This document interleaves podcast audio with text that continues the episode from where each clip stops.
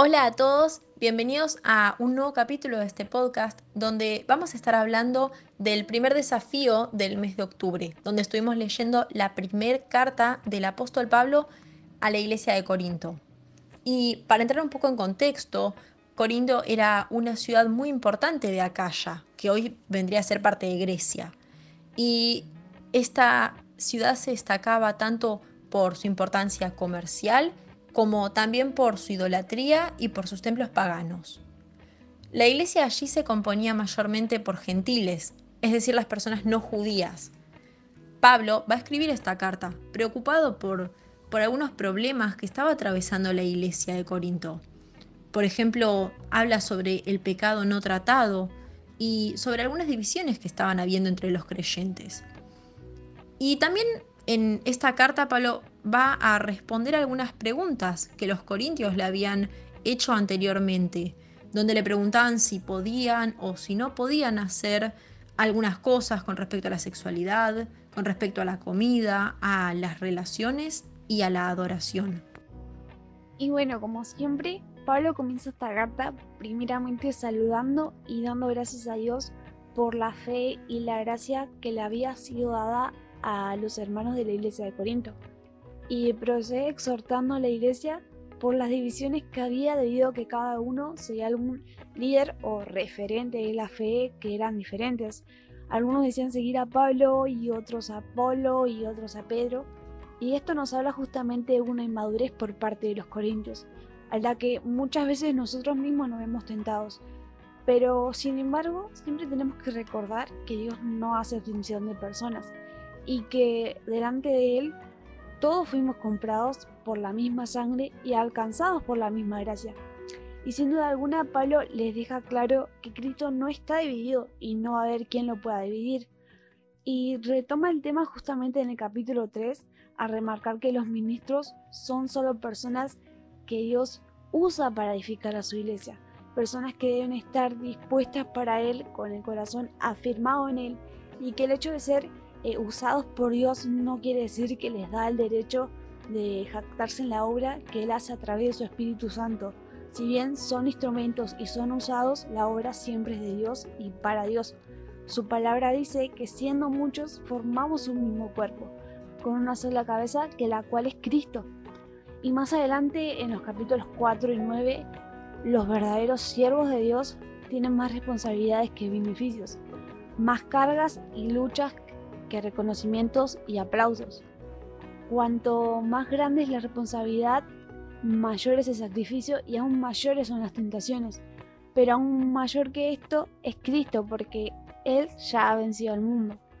Aparte de los pastores y maestros, todos los que pertenecemos al cuerpo de Cristo eh, debemos de seguir sobre edificando la iglesia sobre el fundamento que nos une estrechamente, que es Cristo mismo, y esta gran base en común nos debe llevar a convivir en paz y en armonía como la gran familia de la fe que somos. Sí, y referido al anterior, Pablo nos recuerda que Cristo es la sabiduría y el poder de Dios, y que fue mediante Él, mediante Jesucristo, que Dios se reveló al mundo, no con ningún tipo de conocimiento o de capacidad humano. Por eso es que el mensaje del Evangelio no se va a entender mediante el razonamiento, sino que se recibe mediante la fe y la revelación del Espíritu de Dios. Esta es la razón por la cual muchas personas que tal vez parecen sencillas reciben con tanta seguridad el mensaje del Evangelio. Y por el contrario, muchas personas que vemos muy sabias o muy intelectuales se resisten a creer en la cruz de Jesús. Esto también nos muestra cómo nuestra salvación surge y depende plenamente de la voluntad de Dios y que no depende de nuestras capacidades o de nuestros esfuerzos personales. En el capítulo 8 se siguen respondiendo preguntas y en este caso estaba la pregunta de ¿está bien comer comida que fue sacrificada a los ídolos? Bueno, Pablo responde esta pregunta y afirma que si bien tenemos libertad en Cristo y sabemos que los ídolos no significan nada, pero nos dice tenemos que tener cuidado de todo lo que hagamos en nuestra vida. ¿Por qué? Porque la realidad es que todo lo que hacemos repercute en las personas que están alrededor nuestro. Todo lo que hagamos.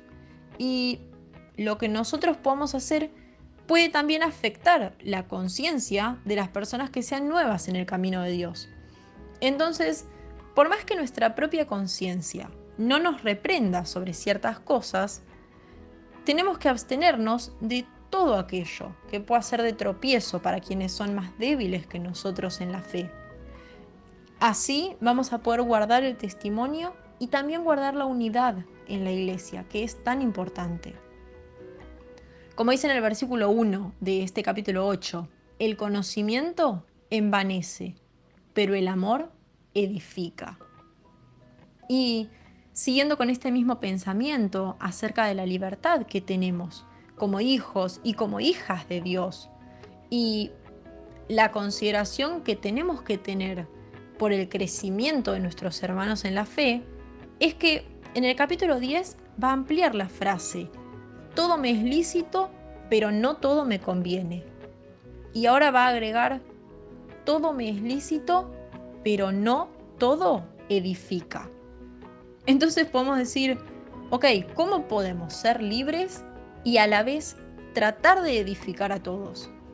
Pablo lo va a sintetizar en el capítulo 11, versículo 1, diciendo, sean imitadores de mí, así como yo de Cristo.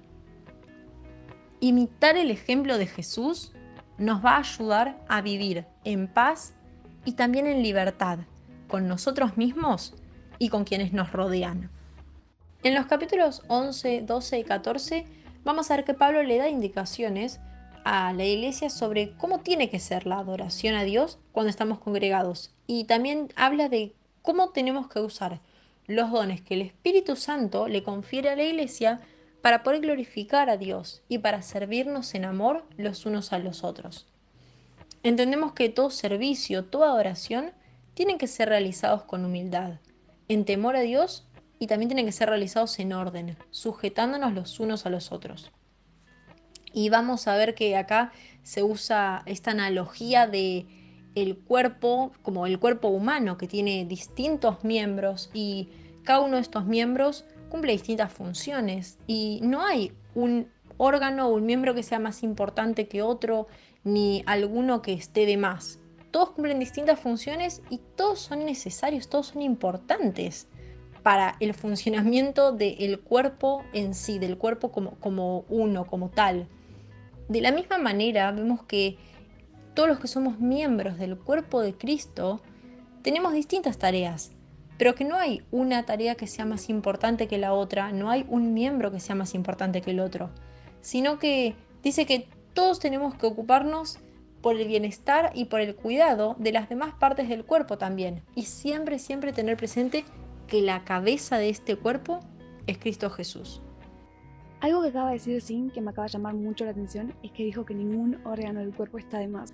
Tenemos que alegrarnos de que Dios usa a nuestro hermano y no que está solamente para calentar un asiento.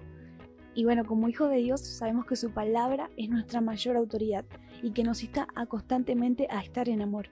Y en el capítulo 12 el apóstol nos habla sobre las maravillas de los dones espirituales y nos alienta a tener los mejores dones. Esto lo podemos ver en el versículo 31. Y qué importante es ver cómo termina este versículo diciendo que más yo muestro un camino aún más excelente comenzando el capítulo 13, nos muestra que este camino aún más excelente es el amor y tampoco es cualquier amor, sino que es el amor de Dios.